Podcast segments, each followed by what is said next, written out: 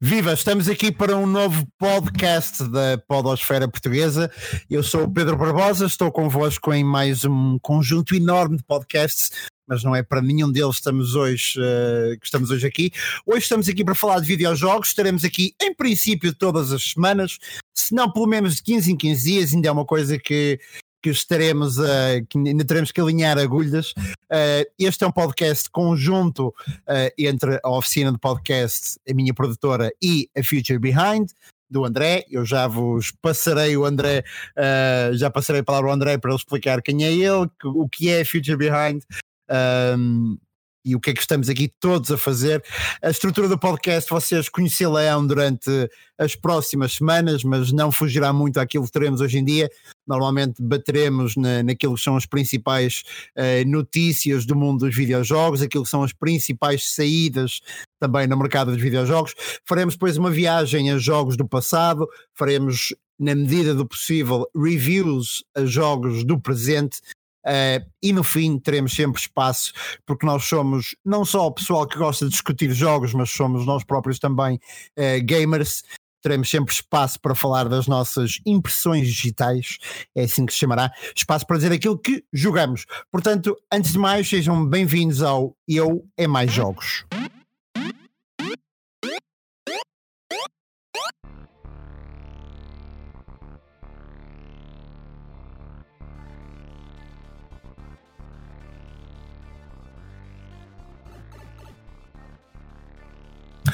Olá André, estamos a gravar uh, o nosso primeiro. É o teu primeiro podcast, certo? É a primeira é vez meu... que.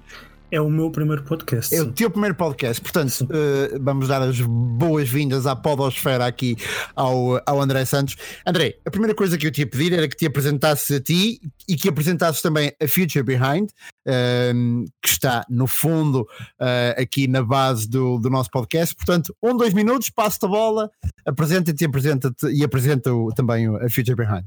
Hum, olá a quem nos ouve, sou o André Santos, sou editor de Future Behind um website que começou como um ponto onde os apaixonados por tecnologia iam procurar as notícias mais recentes e artigos de fundo.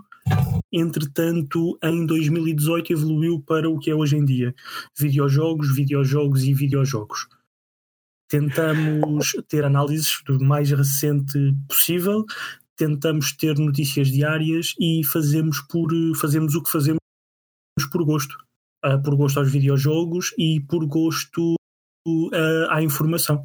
Tentar levar uh, o mundo dos videojogos ao maior número de pessoas possíveis. Basicamente é isto, é esta a nossa missão.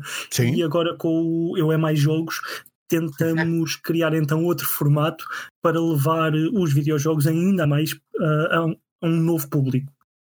Sim, exatamente. E, e até o, o, nome do podcast também é uma pequena, uma pequena provocação. É quase como se, no meio de uma discussão uh, entre pessoal que se conhece, estejam a falar de livros, de filmes, e nós gostamos de tudo isso, obviamente. Mas eu é mais jogos, eu é mais jogos. Gastamos algumas horas com, com os jogos e daí algumas. estamos a falar disso. Portanto, o André apresentou a Future Behind, uh, Future Behind, que é, torna-se quase obrigatório para quem é amante de videojogos, para quem não os ouve também. Aliás, haverá sempre uma espécie de overlap quase entre esse podcast e Future Behind, quanto mais não seja na parte das notícias, na parte das reviews também. Um, e portanto, fica aqui apresentado o projeto do André. Um, vamos passar à nossa primeira rúbrica, que é o Esta Semana. O Esta Semana é não mais do que um bloco informativo. Eu peço desculpa hoje, eu hoje vou ser um bocado mais chato porque vou explicar em que consistem uh, estas nossas rúbricas uh, para que vocês fiquem a perceber e depois já seja mais ou menos natural para quem nos ouve. Uh, o esta semana será o nosso bloco informativo em que traremos as principais notícias da indústria e do mercado dos videojogos da semana que passou ou desta que estará para vir. Antes disso, eu faço um pequeno à parte com alguns jogos a serem lançados.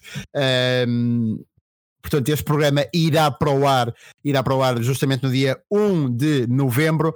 Uh, ontem mesmo foi lançado o Luigi's Mansion uh, 3 uh, para, para a Switch, para a plataforma da Switch. Já depois de ter sido lançado na terça-feira também Resident Evil uh, Triple Pack também, também para a Switch. A Switch é uma consola com, com bastantes lançamentos e, e bastante curiosos. Uh, no dia 5 de novembro é um dia interessante no mundo dos videojogos e porque uh, na Switch temos uh, Mario and Sonic at the Olympic Games Tokyo 2020, uh, um jogo para Switch que junta Mario, Sonic e os Jogos Olímpicos, como poderão perceber. Para quem tem EA Access ou Origin Access, ao lançamento do Need for Speed Hit. Uh, para quem não tem, o jogo é lançado no dia 8 também, portanto não há, não há uma, grande, uma grande distância entre uma coisa e outra. O Red Dead Redemption 2 sai finalmente para o PC, portanto os jogadores PC poderão finalmente jogar uh, Red Dead Redemption uh, 2, que sai também dia 5. No mesmo dia 5, Planet Zoo sai para o PC e no dia 8 eu diria que a joia da croa desta semana de videojogos, um jogo que promete Uh, promete pôr muita gente a falar dele. Um, Dead Stranding que sai uh, dia 8 de novembro na PlayStation 4. André, passo-te a palavra para nos falar das principais novidades da indústria dos videojogos esta semana. O que é que há a destacar? O que é que quem não anda por aí a ler e a ler sites e revistas e tudo mais, o que é que perdeu? Bem, eu diria que o mais importante, dado que falamos agora que a Nintendo é uma plataforma que está a receber, ou que falaste agora que a Nintendo é uma plataforma que está a receber cada vez mais jogos, uh, o mais importante é uma notícia de terça-feira, ou seja, de dia 29, em que Shige, em que Shigeru Miyamoto, um dos nomes fortes da, da Nintendo e que está por trás de, de jogos como Legend of Zelda, recebeu um prémio de mérito cultural atribuído pelo governo japonês e foi a, porque é que é importante?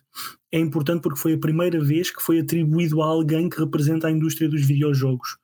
Num país uhum. como o Japão, que é a manga, anime e videojogos, é a primeira vez uh, em 600 há seis, cerca de 600 pessoas que já, levar, que já tiveram este prémio atribuído e é a primeira vez que é atribuído a alguém na indústria dos videojogos. Sim. Está que dar os parabéns à uhum. Nintendo. Sim, sim, sim. Sem dúvida nenhuma. Jogos que marcou, marcaram uma geração.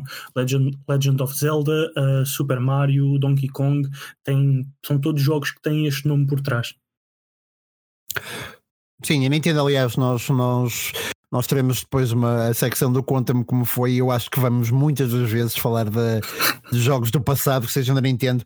A Nintendo, por mais que não seja uh, hoje em dia a consola mais hardcore para, ou melhor, a consola mais utilizada para gamers hardcore, uh, foi pelo menos aquela que pôs metade de nós a jogar e ainda hoje é aquela eu diria isto, isto é uma opinião pessoal, ok? Mas aquela que olha para os videojogos da forma mais, mais pura uh, e mais descomplicada, e portanto, desde logo daí, um, um, um banhaja para, para a Nintendo.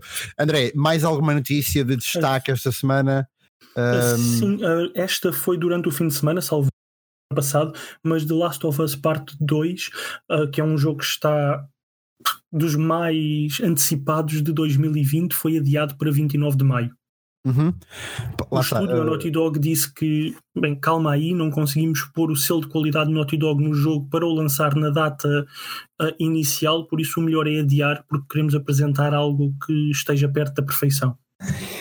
E relativamente, André, passava também, passava, fazia também uma pergunta, uh, e, e, é importante que as pessoas percebam em casa que o nosso programa não é necessariamente preparado. Portanto, eu quando faço perguntas ao André, muitas vezes eu lanço-lhe, como se diz no beisebol, uma curveball. Ou seja, ele pode não estar à espera, portanto, se ele acabar por gaguejar um bocadinho, ou o contrário, ou se ele fizer as minhas perguntas e acabar eu por gaguejar, eh, percebam que é por esta natureza. André, relativamente às notícias eh, de lançamento da PlayStation 5, Uhum. Uh, o, o, design, e nós tivemos a oportunidade de falar disso, o design não é aquele, felizmente. Eu digo, eu digo, felizmente porque eu fiquei assustado, eu, eu, achei que aquele era o design final e, e, ainda bem que não é. Alguma coisa que te deixe, hum, que te deixe entusiasmado com, com o lançamento da PlayStation 5. Também não sei se queres comentar já algumas estimativas de, de preço. Uh, eu, acho... preço eu diria que anda à volta dos uh, 500 euros. Uhum, certo, exatamente. O que será mais ou menos o, preço de lançamento uh, na altura? Na altura, eu, eu, não sei, eu não sei se já refletiste um pouco sobre isto, mas na altura do lançamento da PlayStation 3, a Sony uh, não teve muito cuidado no lançamento da consola e o price point acabou por prejudicar um bocadinho as vendas no início. eu não sei se com PlayStation 5 a Sony não poderá não poderá estar a cair no mesmo erro, mas uh, lá iremos mais tarde. Eu, eu, digo, eu digo os 500 euros, peço desculpa ter interrompido, mas eu digo os 500 uhum. euros olhando para a PlayStation 4 que saiu com o valor de 400. Pois, exatamente, e agora fala-se mais ou menos numa, numa diferença de 100 dólares, 100, 100 euros, Sim. e portanto, portanto andará muito por aí. Uh, relativamente à indústria, há, há um aspecto que eu acho que é salutar, que é, apesar de estarmos muito próximos de uma nova geração de consolas, uh, ao contrário do que aconteceu com outras gerações de consolas, uh, a indústria não parou e, portanto, continua a produzir muitos e bons jogos para, para, para a geração atual. Uhum. Claro que há casos, como por exemplo da Rockstar com, com o lançamento do. Uh, é assim, não é mais do que um rumor, não é? Mas com o lançamento do GTA 6, que em princípio será apenas na próxima geração. Sim, uh, vejo chegar para, para esta geração. Para, para, esta geração, exatamente. Como aconteceu de resto na, uh, com, com, com o anterior. mas há muitos e bons jogos a serem feitos nesta geração e, portanto, ainda teremos nos próximos meses até às saídas das consolas, uh, muito para fazer. Também dar aqui uma nota: a Sony PlayStation registou não só uh, o trademark de PlayStation 5, como também de 6, 7 e 8, julgo eu. Portanto, 9 e 10. 9 e 10 também, portanto teremos pelo menos mais 5 gerações de consolas não, não PlayStation. Sei. Desculpa um, discordar, mas não, não sei. certo, certo. Até porque depois há aí um lançamento e teremos provavelmente um programa sobre isso. Uh, mas há um lançamento uh, ainda neste mês de novembro que prometerá de alguma forma revolucionar o mundo dos videojogos. Uh, Google Stadia. No, Google Stadia, exatamente. E, Mas portanto, não vai sair em Portugal. Acho que não vai sair. Em Portugal vamos ter Bem, que esperar mais, mais vamos ter que esperar. Não, claro. Claro, claro. Uh, é normal. Houve, para quem, para quem nasceu nos anos 80 e viveu em Portugal nos anos 90, uh, agarrado a videojogos está habituado a estes, a estes períodos de, de espera. Sim, PlayStation e, portanto, 5, é, é relativamente normal. Uh, André, passamos então para, a próxima, para o próximo segmento ou queres destacar mais alguma coisa em termos de notícias? Estava-te a dizer que se achamos a PlayStation 5 que chega no que chega no período festivo de 2020 Uhum. Uh, vai ser uma consola do outro mundo. Já achamos a, a PlayStation 4 uma consola poderosa, Sim. a PlayStation 5 vai ser algo que nunca vimos. As características Sim, que foram anunciadas uhum. até agora são de deixar um computador gaming uh, ao canto envergonhado. Não, são, são, são, são absolutamente brutais. Um, e eu não sei até que ponto a evolução. É, pá, eu sou daqueles tipos que duvida sempre, a cada nova geração, que a evolução gráfica possa ser muita. A verdade é que eu continuo a olhar para os jogos das gerações anteriores e eles parecem-me todos uh, feitos nos anos 50. Portanto, eu acredito que haja nova evolução gráfica, mas acima de tudo, e, e, eu aqui não sei se concordas comigo, André, eu acho que há. Eu acho que há diferentes facções aqui, mas uh, acima de tudo eu acho que teremos que as próximas gerações de, de, de consolas de gaming um, eu acho que a evolução gráfica, e agora muito a sério, continuará a existir evolução gráfica, mas eu acho que a evolução gráfica terá um, um determinado, pá, terá um determinado ponto de, de, de, saturação, digamos assim. Eu acho que claro, uh, os teus olhos, os olhos humanos Sim. só conseguem ver o que conseguem a partir Sim, daí. exatamente. Chegas a um ponto em que pá, pronto, já estamos na era do 4K, já estamos na era de gráficos absolutamente monstruosos. Na era do 8K, porque Sim, o Google 8... Stadia que vai ser lançado agora uh, já vem, não vai ser lança, no lançamento, mas já vem com capacidade para 8K. Pois, exatamente, exatamente. Portanto, com, eu acho que. Diz, diz, diz, diz. Com o ray tracing, que, que é uma técnica muito usada em Hollywood para produ produzir uh, gráficos feitos em computador, uh, vai ser uma coisa que filmes de animação uh, ou jogos de, de console ou de computador videojogos, tu não vais notar grande diferença. Porque não, exatamente, exatamente. Lá está, mas era isso. Um filme. Era justamente aí que eu queria bater, que é a evolução gráfica terá sempre um ponto de saturação, terá sempre um ponto em que, em que esgota, esgota aquilo que é a, a sua evolução, portanto eu acho que é esta nova geração de, de consolas e, e, ainda mais para, para a frente disso, terão que apostar simplesmente, ou terão que apostar sobretudo, aliás, uh, em novas formas de jogar, uh, em novas formas também de jogar online.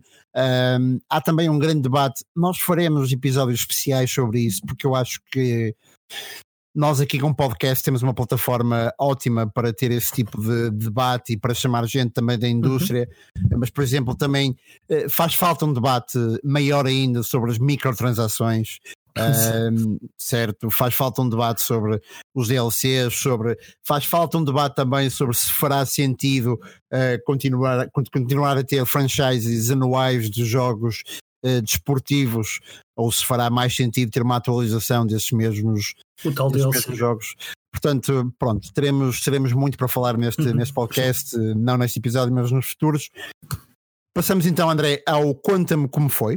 Uh, o Conta-me Como Foi, que é, lá está, vou explicar o que é que é, é um bloco para falar uh, de um jogo do passado. Só temos uma regra, esse jogo tem que ter mais de 10 anos. Um, e tem que nos ter ficado na cabeça, temos que ter adorado jogar adorado jogar esse jogo. Uh, agora, de resto, tanto podemos ter jogado no passado e nunca mais ter pegado nele, ou podemos continuar a pegar nele, isso depois depende de cada um. Hoje começo eu, começo eu a pegar aqui no Conta-me Como Foi, e vou trazer o jogo que provavelmente eu mais vezes joguei na vida. Eu não me lembro de ter jogado outra coisa mais do que isto. Joguei horas incontáveis no lançamento uh, horas incontáveis daquelas em que eu acabava a jantar à, à uma da manhã porque estava completamente viciado uh, e continuei durante os anos depois a jogar horas incontáveis e portanto eu falo do SimCity 4, o SimCity 4 que saiu em janeiro de 2003, portanto é quase um jogo de 2002. Um, André, antes de mais e antes de eu continuar a falar, passo só a bola só para perguntar: jogaste SimCity 4? Joguei, Pronto, jogaste SimCity 4 e eu tenho não... ainda. Em... Diz, diz, diz, diz. Eu joguei, tentei, gosto muito do estilo de jogo, nunca uhum. me adaptei. Certo. Eu tenho a impressão de que o SimCity 4 uh, é o último grande lançamento da, da EA em termos de City Builders. Eu tentei de facto jogar SimCity, uh, o jogo de 2013, mas uh, a sensação não é a mesma. Eu acho que na altura o SimCity 4 foi um jogo absolutamente revolucionário naquilo que propunha uh, um, naquela, naquela, naquela questão de, das zonas serem comerciais, industriais ou residenciais, uhum. depois também naquilo que era a ligação aos serviços públicos, aos transportes. Uh, depois na altura também teve a primeira, uma das primeiras, é curioso, é o SimCity 4 que tem uma das primeiras formas de DLC uh, eh, no mundo dos videojogos, quando faz o Rush Hour, okay. Na altura ainda nem se chamava DLC, não era? Era uma era uh, expansion, exatamente, expansion packs. Mas isso é uma coisa muito própria da EA, desculpa estar. É, é não, não, é. É uma coisa muito própria da EA. Ok, pois okay. se tiveres, se tiveres uh, se olhares para trás, notas que é uma coisa muito típica da. Se olhares para trás, notas que é uma coisa muito típica da, da EA, essas expansões. Uhum. Sim, sim. Olhas para The Sims de Sims e tens desde o primeiro, nos 5 anos em que o jogo dura, de Sims o primeiro, de Sims 2, 3 e agora com o 4, durante o tempo útil do jogo vais tendo expansões. É, Sim, a EA, é uma empresa criativa na, uh, neste tipo de questões, é na forma de ganhar dinheiro. Uh, aliás, eu faço aqui uma, uma pequena confissão uh, enquanto hoster deste, enquanto host, aliás, deste podcast. Um dia gostava mesmo de ter aqui connosco um representante da EA uh, a falar connosco sobre algumas das. Eu gostava de ouvir a EA sobre as medidas que, que, a, própria, que a própria editora uh, leva a cabo. Eu, eu, sei que a EA é uma. Por, outro lado, há uma lógica muito interessante na EA, que é toda a gente bate em cima da Electronic Arts, mas continua a ser das maiores uh, produtoras do mundo, continua a ser das produtoras que mais jogos vende. Toda a gente uh, portanto, reclama do FIFA, sempre exatamente. que um FIFA novo as pessoas reclamam. Exatamente, próximo, vende, as pessoas claro compram. sim, exatamente, exatamente. E há a questão das microtransações, de ser um jogo pay to win e não sei o quê, mas depois estamos lá outra vez e, e Sim, no mesmo modelo é, pay to win. Há microtransações, é um pay to win completo, mas todos os anos há milhões de pessoas a jogar. Claro, completamente. E portanto, é de facto um fenómeno interessante nos dias que correm este fenómeno da EA, da Electronic Arts, este fenómeno também da quantidade de pessoas que se insurgem contra a Electronic Arts e algumas das suas uh, estratégias, mas que depois continuam de facto a, a, a segui-las. Não perdendo, porque eu estou a falar da parte positiva da Electronic Arts e a parte, do, a parte justamente do SimCity 4, O SimCity é, eu acho que se tornou ao longo dos anos um jogo de, de culto. Eu posso confessar, eu sou um, eu sou um, Uh, eu venho das ciências sociais, estudei toda a minha vida estudei sociologia um, e nós em sociologia estudamos entre, entre outras coisas, mas uh, sociologia urbana, ordenamento, urbana, ordenamento do território uh, e portanto o SimCity, mesmo depois de eu começar a estudar na faculdade e de ser um jovem adulto no mercado de trabalho e tudo mais, o SimCity tornou-se quase ali uma ferramenta de estudo também para mim e portanto também por aí. E é curioso que no outro dia vi uma reportagem, ehm, eu agora não sei de quem, peço desculpa, mas tentarei até pôr na descrição, uh, mas vi uma reportagem portuguesa, eu, não sei se não terá sido público, uh, justamente que foi falar com algumas pessoas uh, ao nível do poder autárquico em Portugal e do planeamento e do planeamento do território e alguns deles de facto eram uh, tinham sido viciados em, em SimCity, portanto isto diz muito acerca do jogo, diz muito acerca do culto em torno do jogo, diz muito acerca daquilo que foi a influência que o jogo teve. Uh, só uma última, última, última nota. Um, o SimCity que saiu em 2003, portanto já passaram 2003 em janeiro, ok? É quase, quase 2002. Uhum. Uh, já passaram 16 anos, daqui a nada 17. 17. Uh, e continua a ser um jogo com uma grande comunidade online, continua a ser um jogo com. Há pessoal a fazer mods SimCity. Um, é um jogo vivo como eu. É, é, muito raro na indústria dos videojogos okay. uh, ter um jogo tão, tão vivo como o SimCity. E quem ainda não jogou, ah, aproveitem agora o Sim. Eu não sei o preço, mas mesmo sendo EA, o jogo, se não, o jogo, se não estiver gratuito, deve estar para aí a um dólar ou coisa parecida. O jogo corre em tudo e mais alguma coisa, porque se corria, se corria no Pentium 2 uh, em 2003, hoje em dia correrá uh, em qualquer sítio, portanto, uh, aproveitem. André, passamos agora à nossa. Fazer, diz, diz, diz, espera, espera. Uhum. Quero-te fazer uma pergunta sobre o SimCity 4. Certo. Um, certo. SimCity, mas o, a versão mobile do jogo, já experimentaste? Não, nunca joguei a versão mobile. Aliás, um, podemos já, já aqui fazer um apontamento também. Uh, sempre que falarmos de mobile gaming, uh, eu acho que terá que ser outra pessoa a fazê-lo, uh, porque eu de facto, mobile, eu jogo muito, muito pouca coisa pelo telemóvel.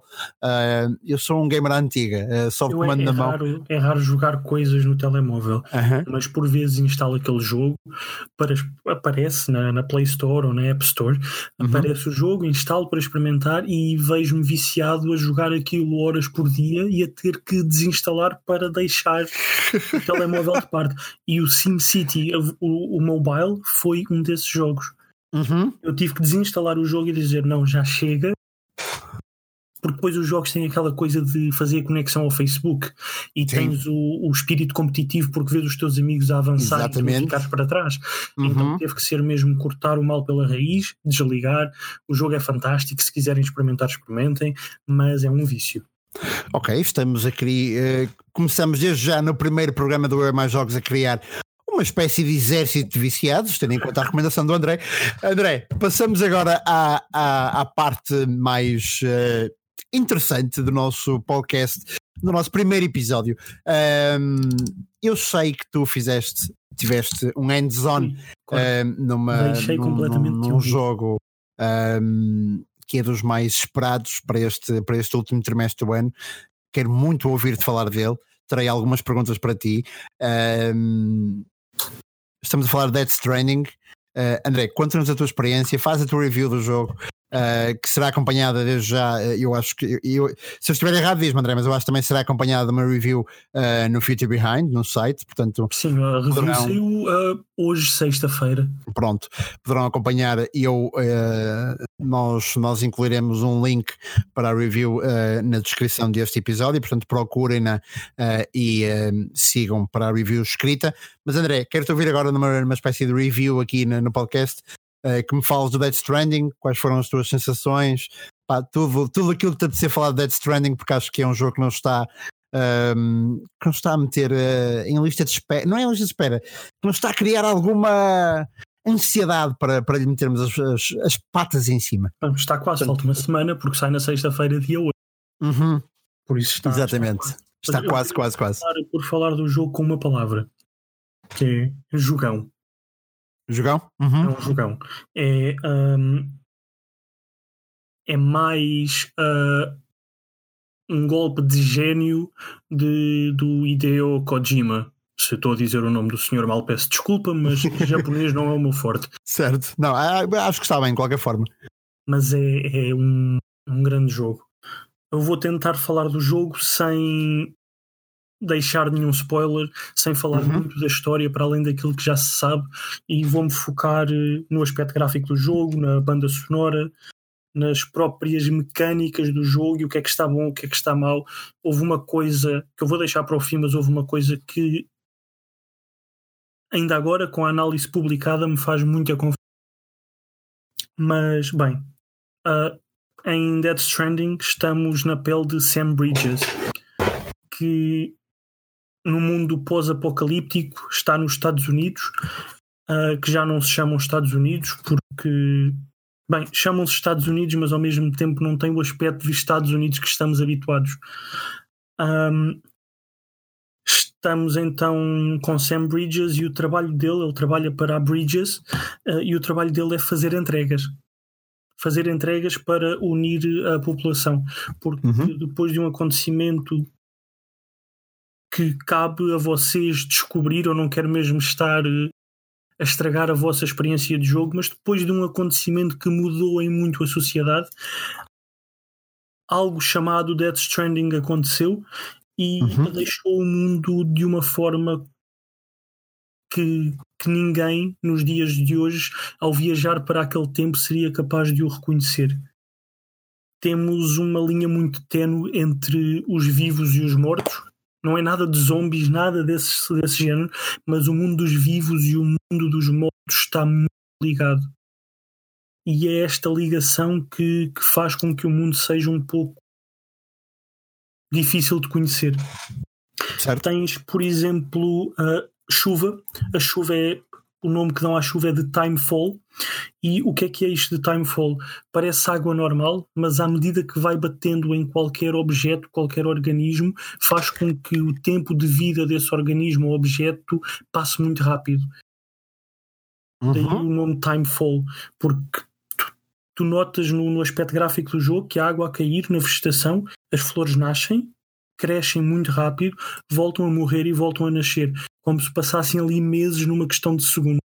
Certo, certo, certo. Uh, no início do jogo vais andar muito a pé. Andei horas e horas e horas e horas a pé a fazer entregas. Certo. Uh, mas, mas, mas, há veículos depois? Vai, vai, vão existir veículos, sim. Ok, ok. Uh, porque é uma coisa muito boa no, no, no Death Stranding.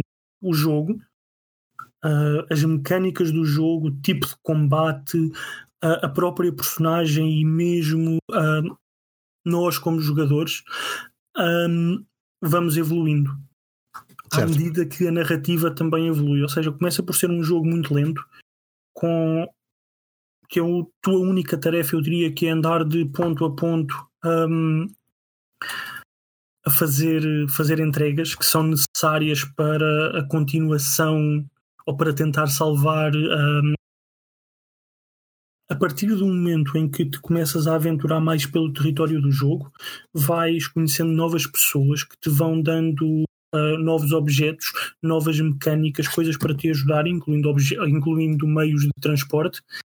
Um, os inimigos também vão evoluindo. O combate começa por ser muito básico, um combate corpo a corpo, carregas no quadrado para dar um murro, carregas no quadrado outra vez dás um pontapé e é este o inimigo é, ou é este o tipo de combate com os inimigos que são os uh, mules, que são basicamente inimigos que eram porters, que são estes, uh, estas pessoas que fazem a entrega e que ou nasceram em famílias de porters, mas estão acharam por bem deixar essa vida de lado e agora o que eles fazem é pilhar as entregas para serem eles a entregar, porque é quase como um vício. Exato, exato, exato. Sim, a história, aliás, como em todos, como em todos os jogos do Hideo Kojima, um, a história prende-nos e já conheci muita gente que, que jogava é Metal Gear, não necessariamente uh, pela jogabilidade, mas porque queria perceber mais um, até onde é que queria o protagonista. Em termos de jogabilidade, aliás, eu até te fazia uma pergunta que é: vês muitos pontos de contacto entre Metal Gear e, e Death Stranding? Bem, os nós cerebrais, eu vou, tenho que dizer uma coisa, eu nunca acabei uhum. nenhum Metal Gear Solid.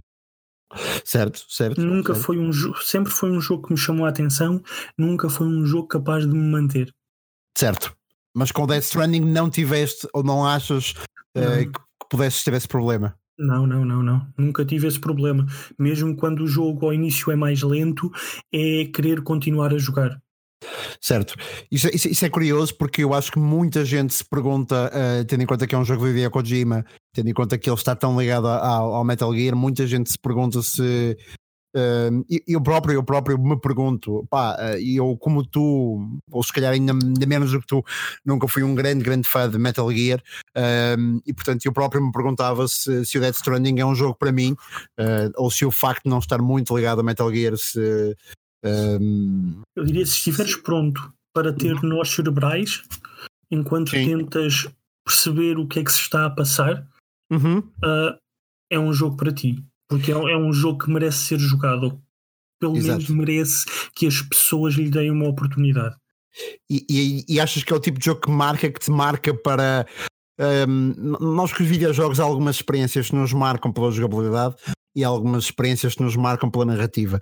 Um, por exemplo, eu posso falar do Alan Wake. O Alan Wake é um jogo que me marcou pela narrativa um, e que ainda hoje dou por mim a pensar no, uh, no jogo e em alguns cenários, portanto, marcou-me a esse nível. Uh, achas que o Death Stranding tem esse tipo de potencial? Para marcar pela narrativa, tanto como pela jogabilidade, embora eu te queira ouvir falar mais da jogabilidade, mas se achas eu que tem esse potencial. Eu diria que sim, principalmente uhum. pela. Embora a jogabilidade tenha pontos muito interessantes, a maneira como vai evoluir principalmente, mas a narrativa é, é de cortar a respiração, principalmente porque o jogo começa como sendo parece que no, ao fim das primeiras, vamos dizer, 3 horas, e isto é uma duração muito curta para o tipo de jogo que é, mas ao fim uhum. das primeiras 3 horas tu sentes vontade de um, meter no teu currículo que fiz, tiveste experiência em entregas da Amazon. Porque Exato. é a única coisa que fazes, mas depois, à medida que o teu tempo de jogo vai evoluindo, as personagens à tua volta vão-te contando o que levou àquele momento e tu começas a entrar na história e a querer saber mais. Certíssimo. Uma última pergunta antes de eu te passar a palavra para te completares a review. Uh, o Metal Gear era um jogo conhecido por ser muito exigente do ponto de vista de como te obrigava a jogar, no sentido em que de alguma forma te obrigava a ser muito furtivo, não é? O modo stealth era, uhum. era a coisa mais importante do Metal Gear. Como é que temos, o que é que temos no Death Stranding? O Death Stranding é um jogo que te obriga também uh, a toda essa furtividade ou é um jogo que te permite escolher mais ou menos que tipo de jogador queres ser e te permite uh, ora ser furtivo, ora entrar uh, com tudo, digamos assim? Não, não, não, vais ter que ser furtivo. Uhum, okay. Seja yes. no início onde não tens armas, seja depois com as armas, vais ter que ter cuidado. Há alguns inimigos que vais ter que atacar. Uhum, uh, certo é, é impossível não, não os atacar. Mas há certos inimigos que ao apanhares o melhor é tentares passar despercebido. Tu tens o inimigo que, que está mais ligado ao, ao fenómeno Dead Stranding são os BTs, que uhum. são seres que estão no mundo dos mortos, mas têm ligação com o mundo dos vivos e se te apanham estás tramado. Exato, exato. E tu consegues mesmo com pedir à personagem, ou neste caso ao Sam, para tapar a boca e o nariz e não respirar. Certo, certo, exato. Eles não te conseguem ver, mas conseguem te sentir. Exato, exato. Ok, ok. Em termos de jogabilidade, André, o que é que tens a dizer? Uh, o que é que marca mais? Uh, ou se quiseres arranjar alguns pontos de contacto com outros jogos que, que tens assim de cabeça, uh, com o que é que se parece o Dead Stranding? Se é que se parece com alguma coisa quando eu estás a jogar? Eu não o consigo comparar com nada. Uhum, uhum. Espero não estar a dizer nenhuma barbaridade, mas não consigo comparar com nada. A nível de jogabilidade, posso dizer que ao início até andar é difícil. Certo, ok, ok. tu estás a, o terreno, tu tens um, um sensor que consegues um, fazer um scan do terreno e perceber se dá para ir por ali ou não. E tens certas pedras que tu vais andar e tropeças na pedra e tens que carregar ou no R2 ou no L2 ou nos dois ao mesmo tempo para não cair, porque cais, tens problemas e danificas a, a mercadoria que tens contigo, danificas a mercadoria em demasiado e ela não é aceita. Exato, exato. Ou se exato. for aceito, não recebes tantos likes, porque o jogo está muito. tu, tu vais receber likes tanto para, para evoluir, porque é quase uma review quando recebes alguma coisa em casa e fazes a review da pessoa aquilo, uh, é basicamente a mesma coisa e vais evoluir. Sim, Death Stranding parece-me sobretudo uh, pelas tuas palavras e porque eu não, não toquei não toquei no jogo, aliás vi muito poucas coisas sobre o jogo, mas parece-me sobretudo uma uh, acima de tudo uma experiência distinta. Um, e só por aí eu diria que já valerá a pena ser jogado, mas eu quero te ouvir justamente nessa parte de não sei se lhe queres dar alguma nota, se não queres, eh, mas, mas se achas que merece ser jogado de facto por toda a gente, se achas que devemos ir a correr comprar o jogo ou não, uh, o que é que, que, tens a dizer sobre isso? Há duas coisas antes disso que eu quero dizer, uhum. que é primeiro três coisas. O online, porque os jogos têm, têm servidores, como qualquer jogo hoje em dia, e o que Sim. tu vais ver é que tu podes construir coisas, podes construir uh, geradores, podes construir cacifos para serem usados por ti ou por outros jogadores, uhum. e isto está tudo está tudo uh, no mesmo mapa, mas ao mesmo tempo não está no mesmo mapa, porque existem várias dimensões. E a dimensão onde eu estou a jogar não é a dimensão onde tu uh, estarás a jogar daqui a uma semana. Ok. Uh, mas eu posso ter, posso, pode ou pode não ser, eu não, não percebo como é, que, como é que os jogadores são postos nestas dimensões, mas tu vais ter acesso a infraestruturas de outros jogadores e podes dar os tais likes uh, e podes usar infraestruturas essas que vão desaparecendo por causa da timefall, porque a Exato. chuva vai acabar por uh, estragar as coisas mas é muito giro esta integração como tu podes ir a passear e vês uma corda que alguém deixou presa a uma montanha para te ajudar a subir. No fim Exato. sobes e podes dar um like a essa corda porque te ajudou. Ok, ok. Parece Agora, uma experiência também muito diferente naquilo que será, que será o multiplayer do jogo. Eu não, não me parece, eu não, não, não viria player porque tu estás sozinho, tu não vais ter outros jogadores. Pois, mas exato, é, um, exato, é um pouco sim. de co-op, uhum, exato, mas exato. à distância. Sim, exato, exato, exato. Uma nova. Sim, mas até, até, aí, até aí há alguma inovação. Claro que, claro que há jogos em que o single player é afetado pela, uh, por essa espécie de projeto co-op, mas, mas ainda não foi muito bem conseguido até hoje. A, a própria narrativa é afetada com o que tu fazes, porque se tu entregares mal uma encomenda, aquela pessoa não vai ficar contente e não vai entrar para a tua network, para a tua rede que estás a tentar criar uhum. uh, e deixas de conseguir fazer, vamos chamar-lhe negócio com essa pessoa. Por isso, os NPCs, como tu os tratas, vai também mudar um pouco a maneira como consegues jogar o jogo. Exato, e estamos provavelmente na era dos uh, de repensar os NPCs. Aliás, eh, não tarda nada, faltam poucos meses também para chegar a um jogo em que tu podes assumir o papel de qualquer NPC, mas lá iremos depois, lá iremos depois mais tarde, um jogo passado em Londres, não vou uhum. agora, não vou agora falar, falar dele. Uh, exatamente. Uh, André, mais, tinhas mais duas coisas a dizer sobre pontos o jogo? Pontos positivos, pontos uhum. negativos e depois posso-te posso dar a nota. Nota uhum. essa que é igual à nota que já podem ler na análise escrita e mais completa uhum. em, no então, os pontos uh, positivos. O grafismo. É um jogo, nota-se que é um jogo de fim de geração.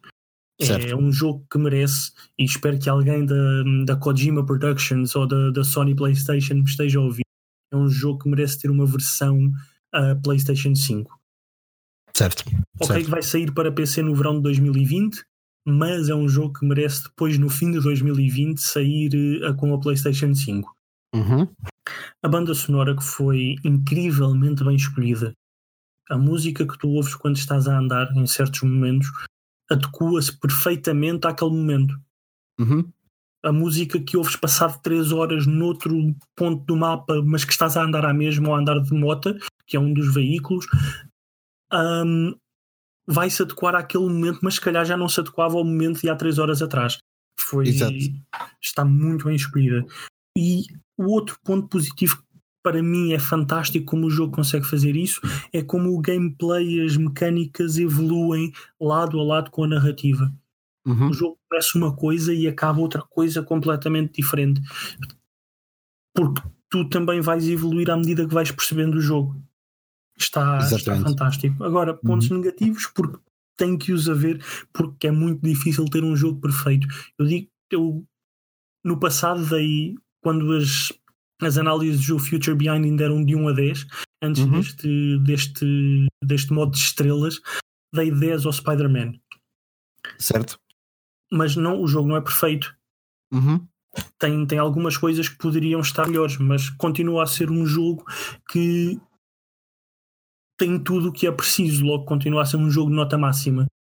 Sim. A mesma coisa se passa em parte com o Dead Stranding, porque é um jogo fantástico, merece ser jogado e experimentado por toda a gente, mas tem pontos menos bons. Um deles é que Exato. a PlayStation 4 Pro, que, que é, é a minha PlayStation e é onde eu faço as minhas foi onde eu fiz esta análise, parece um avião quando há cenas mais puxadas.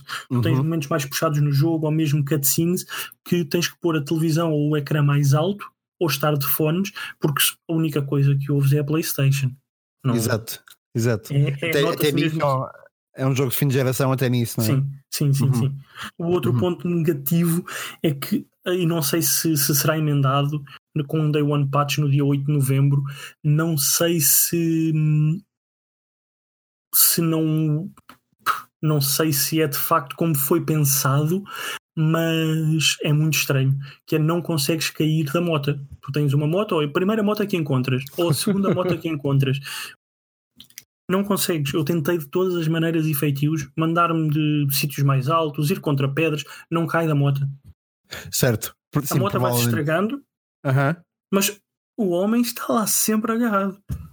Se- Acredito, pois, exato. Acredito que de facto seja algo para, para corrigir não day one patch, porque não me parece o tipo de coisa num jogo de sei Kojima se- que.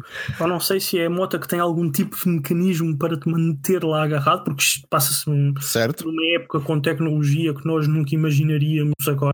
É um jogo pós-apocalíptico de ficção científica com ação. É, é uma coisa só mesmo sair da- da cabeça daquele senhor. Exato, Um, exato. Mas é, é esse. E o outro ponto negativo, que para mim é o pior, eu compreendo que as pessoas têm que fazer pela vida e têm que ganhar dinheiro, mas é uh, product placement. Uhum. Certo, certo. Num jogo. Eu compreendo que ele saiu de uma grande produtora e criou a produtora própria.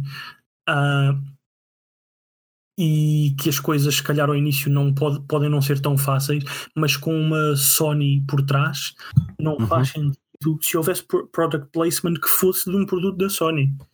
Sim, exato, exato, Hum, exato. Metesse o rapaz com, com os fones ah, que tivessem a marca da Sony, não sei. Mas não, ah, uma das coisas que tens no jogo é que tu podes ir perdendo sangue Uhum. porque gastas energia e precisas de, de sangue e podes ou comer uns bichinhos que te dão que te repõem os ahm, níveis sanguíneos ou ter os próprias tran- ah, próprios sacos de sangue que vão automaticamente entrando, o sangue vai automaticamente entrando no teu organismo. Uhum. Ahm, isto mais à frente no, no jogo. Passado umas boas horas ao início tens os bichinhos, comes e calas. Ahm, mas aqui, outra coisa que vais perdendo, como em qualquer jogo recente, é hum, tu cansas-te. Sim, exato, exato, exato. Perdes, perdes stamina. Sim, e tu cansas-te. E o que é que ah, podes beber para ah, recuperar essa stamina? Tenta, diz-me. Eh, cola? Não, ah, Monster. Monster, ok. Certo, ok, compreendo. Num cenário pós-apocalíptico tens Sim. Uma bebida energética que é Monster ainda, que te ajuda a recuperar do cansaço. E as ok, latas agora são sim. exatamente iguais às latas de 2019. Exato, exato, Estranho, exato. Não têm ferrugem. São novas, brilham e estão ali perfeitas, como se houvesse uma fábrica de produção de Monster em cada Uhum. cidade deste mundo pós-apocalíptico. Sim, exato, exato, exato. É. E tu vais ao é. menos para beber, tu tens, não andas com a lata atrás, tens as latas nos teus quartos, porque em cada estação vais ter o teu quarto, que é sempre uhum. igual. Vai mudando ao longo que o jogo vai evoluindo com novas coisas, mas é sempre o mesmo quarto. Uhum. Um, e tens, tens estas latas perfeitinhas. Fantástico, brilham como se claro. fosse uma lata ali na prateleira do supermercado. Quando estás uh, out and about no mundo a fazer as tuas entregas, tens uh, um cantil. Mas quando vais Exato. ao menu para recuperar a tal uh, stamina, o que é que bebes? Monster, que está no Exato. cantil. Uhum, uhum. Não faz sentido num, num jogo pós-apocalíptico teres uma bebida que se vende em qualquer supermercado em 2019. Exatamente, eh, são, são pormenores, pormenores são por maiores dos, dos videojogos atualmente. Uh, como eu dizia há pouco, eu acho que temos mesmo que fazer um programa sobre uh, microtransações, product placement, a perda de alguma pureza no gaming, mas, mas lá iremos a seu eu, tempo. Eu, diz, como, diz, diz, como deves imaginar, ainda não li análise para além da minha. Uhum, exato. Mesmo quando lanço análise um pouco mais tarde, não gosto de ler análises enquanto a minha não estiver pronta e enquanto claro. as pessoas não estiverem a jogar o jogo. Uhum. Leio a minha porque tenho que a ler. Porque fui eu que escrevi ou foi alguém da equipa que escreveu e vou ter que ler. Mas acredito que muitos dos outros meios uh, estejam uh, hoje, sexta-feira, a publicar análises e a falar disto. Sim, ou a, sim, exatamente, ou a omitir porque também temos uh, um problema na indústria uh, dos videojogos com algumas análises. Também poderemos falar disso na, na, tal, na tal emissão que faremos sobre, sobre, sobre o product placement, sobre as microtransações, sobre a ligação da indústria a alguns meios de comunicação. Mas André, passava-te só então, pedia-te só então um verdicto final, já o foste dizendo há pouco, mas uhum. só confirmá-lo então. Uh, portanto, dás nota máxima ao Death Stranding, certo? Sim, sim, sim. Nota máxima para o Death Stranding. O Death Stranding, uh, recordo novamente, sairá dia 8 de novembro, portanto, de uma semana a esta parte. Uh, mas como o podcast sai hoje, dia 1 de novembro, mas vocês podem estar a ouvi-lo dia 2, 3, 4, 5. Não sei se me estás a ouvir, portanto, mas sai dia 8 de novembro de 2019, se assim quisermos. Um, e leiam também a review escrita pelo André que estará disponível no site da Future Behind uh, e que tem o link um, aqui embaixo na descrição do próprio episódio. Uh, André, passávamos agora ao, ao, nosso, ao nosso próximo segmento. Uh, nós temos um outro segmento, o penúltimo segmento de hoje, chamado Ainda Não Passou de Moda. é um uhum. espaço, um espaço não estará cá em todos os programas, mas estará em muitos dos programas e em que falaremos de alguns jogos que, apesar de terem saído há 3, 4, 5 anos ou mais do que isso, uh, não passaram de moda de facto e são super bem uh, mantidos, são muito jogados. E portanto, André, eu aqui passo novamente a palavra. Eu sei que queres falar de um ou dois jogos que são um bom exemplo de Jogos uhum. que ainda não passaram de moda, apesar de terem saído já há alguns anos. Queres começar por onde? Eu acho que há uma espécie de Fortnite para, para falarmos. Sim, há um Fortnite, mas antes disto eu queria fazer um à para, uhum. para ser cortado depois na edição. Aqui é, quando estavas a referir a data de lançamento do, do jogo, eu não te estava a ouvir. Não sei se depois tu te consegues ouvir e consegues. Ah, ok. Uh, não, depois, é, depois o áudio sai, sai direito, sim. Sim, Pronto, okay. sim. Era só sim. isso então. Ok, então... não, o áudio, o áudio sai direito. Uh, Portanto, Fortnite, então. exato, faz conta que falei de Fortnite, portanto fala Fortnite, sim, sim, exatamente. Ok, ok. Sim, Fortnite. Uh, Fortnite que uh, depois de tantas atualizações, de tanto a nova season que foi aparecendo, uh, de repente, como toda a gente deve saber, quem está a ouvir isto, de uhum. repente uhum. os servidores foram abaixo, as redes sociais desapareceram por momentos e a única coisa que se conseguia ver era um buraco negro. Uhum. E toda a gente estava a falar de Fortnite outra vez. E houve pessoas a olharem para o computador durante horas e a fazerem transmissões em plataformas de streaming ou de stream uh, para olharem para buracos negros ou para um, um ecrã em preto. Mas todo o mundo estava a falar de Fortnite outra vez. Exato. E Uhum. foi uma campanha de marketing fantástica para lançar um novo capítulo de Fortnite. E acredito que se, vamos, números hipotéticos, números que são é simplesmente um exemplo, mas se, se existia um milhão de jogadores, depois de terem existido dois há um ano, Uhum. neste momento está se calhar num milhão e meio. Sim, exato, exato, exato, exato. Não, foi, um- foi um movimento bastante, Foi bastante acertado. Fantástico, é Epic Uhum. Games, porque é uma coisa que eles fazem muito bem com o Fortnite é as campanhas, uma é fantástica. Sim, E eu sim. falando de Fortnite, eu acho que a Lady Gaga vai entrar no Fortnite. Eh, houve, houve, houve alguma Fortnite, não é? Em que ela pergunta eh, nas redes sociais o que era o Fortnite, certo?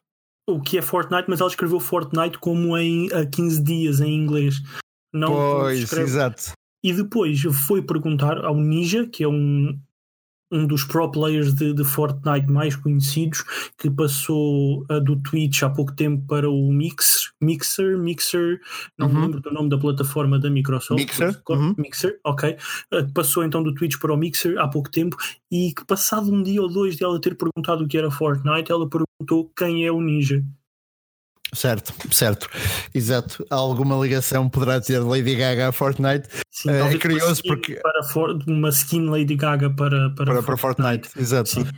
É curioso porque a própria Lady Gaga já seguiu a mesma lógica de hum, marketing num, num dos seus discos em que apagou as redes sociais hum, e depois regressou com um disco novo, mas isso seria para outro podcast. Sim. André, mais algum jogo ainda para, para o nosso segmento do, do Ainda Não Passou de Moda? Dentro, dentro do, dos shooters tens também o Battlefield 5, que Uhum. embora é um jogo mais recente, Sim. mas continua com uma grande comunidade, mesmo com dois Call of Duty já entre desde o lançamento deste Battlefield 5, continua com uma comunidade enorme e a EA continua a fazer um bom a acompanhar o jogo e a lançar eh, novos desafios de forma mensal, penso. Mas o grande título que quero falar é Football Manager Uhum. Porque eu sei que sai, era a tal coisa que estavas a falar no início do programa, que os títulos desportivos saem uma vez por ano e se calhar não faz sentido.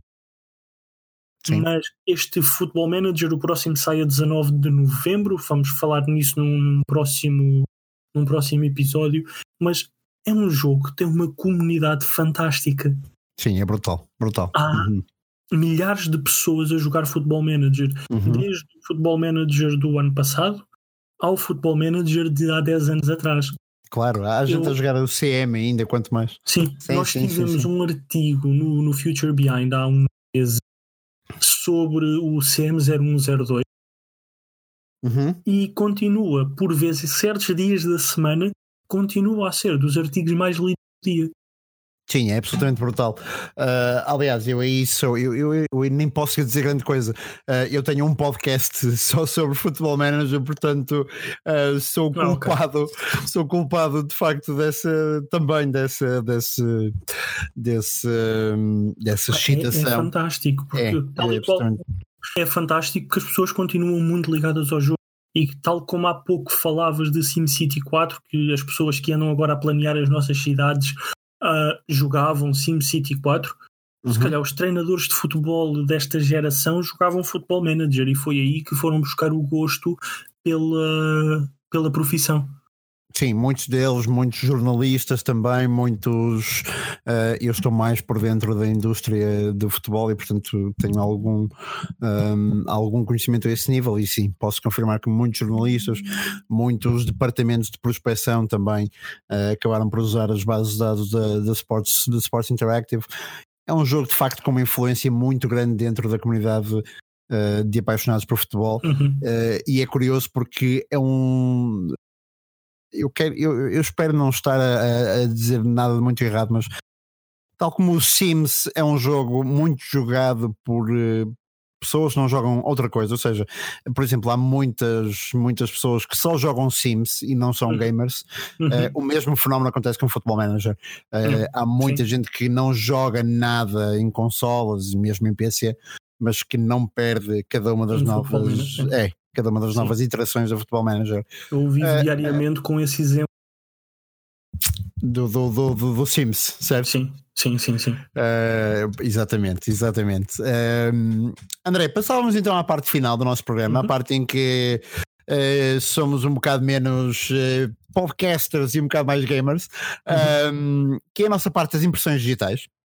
Uh, eu não sei se, se faremos todas as semanas algo muito diferente, porque alguns de nós são viciados no mesmo jogo durante muito tempo e, portanto, poderemos estar aqui a repetir algumas escolhas. Mas uh, eu passava-te aqui a bola antes de, de terminar eu. Uh, o que é que andaste a jogar nas últimas vá, duas semanas?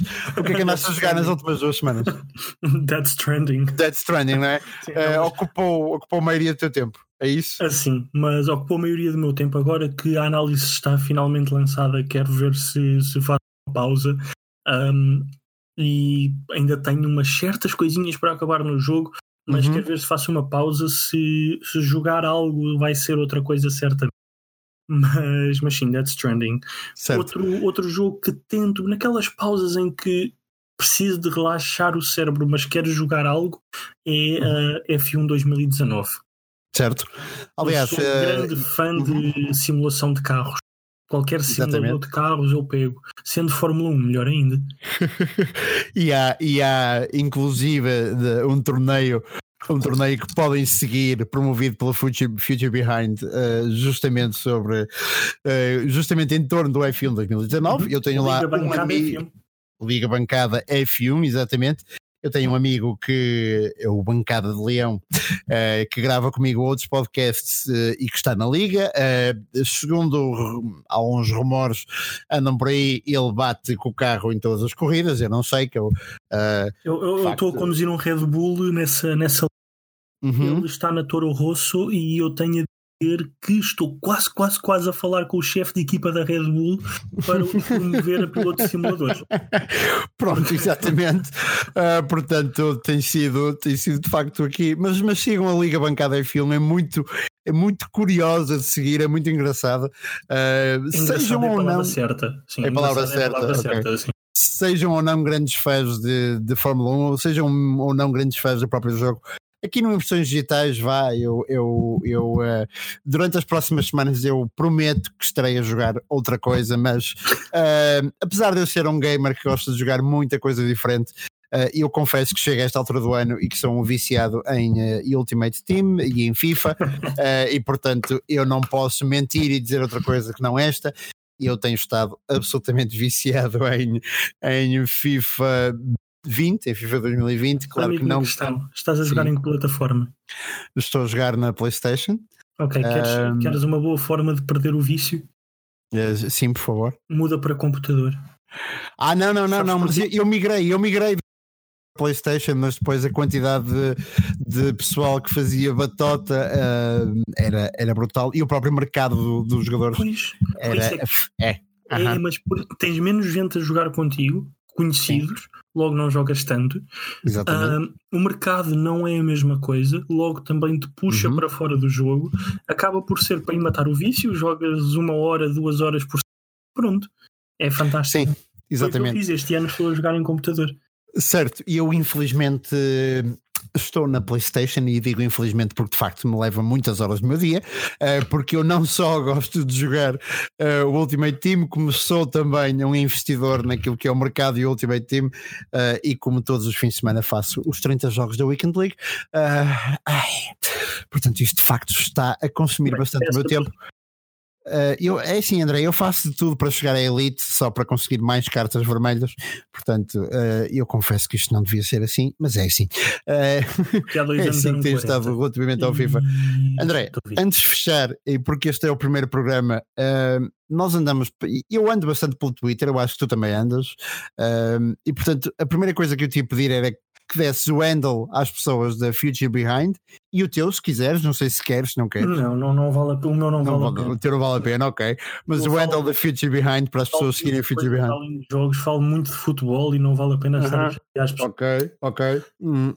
Uh, o Mas qual é o handle da, da Future Behind? Então no Twitter será uh, at Future Behind. -huh. Facebook a mesma coisa, future, uh, facebook.com uh, barra Future Behind No Certíssimo. Twitter é future. ponto, uh, no Twitter nada, peço desculpa. No Instagram é uh, future.behind. Certíssimo, certíssimo. Eu, relativamente a mim. Diz, diz, diz, diz, desculpa, exatamente. Desculpa. O site uh, será www.futurebehind.com e espero que consigam encontrar notícias diárias.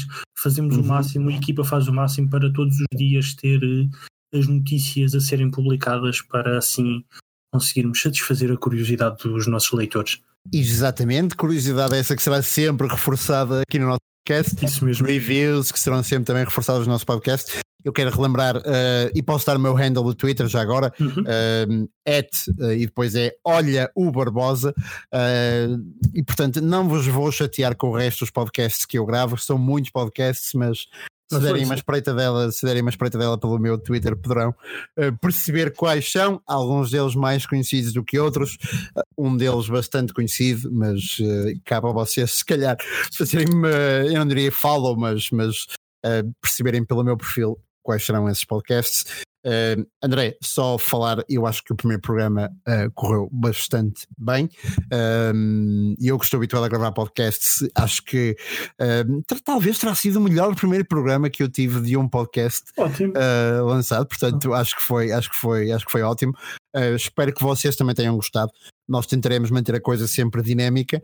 Uh, os segmentos do programa serão sempre à volta disto: blocos de notícias, jogos do passado, análises do presente uh, e um bocadinho aquilo que andamos a jogar.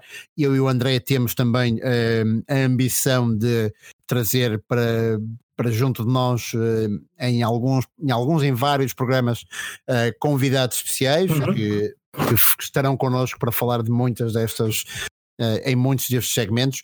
E além disso, também fazer alguns programas especiais quando disso for, uh, quando isso for uh, necessário ou quando nos apetecer, basicamente. De resto, só dizer que isto é uma produção conjunta da Future Behind um, e da oficina de podcast. Nós não temos, nem eu nem o André, não somos pagos, eu acho que é importante dizer isto, não somos pagos por nenhuma plataforma nem por nenhuma produtora de jogos para falarmos bem ou mal de um jogo ou de outro, portanto a opinião que nós, eh, que nós traremos aqui para, para o Eu é Mais Jogos será sempre uma opinião sem filtro, será sempre a, a opinião que nós eh, temos de facto sobre, sobre as experiências e portanto eh, espero que tenham gostado. André, foi um prazer falar contigo durante esta hora, sim, já o vamos prazer foi todo meu. um prazer falar contigo e portanto até à próxima. Até à próxima.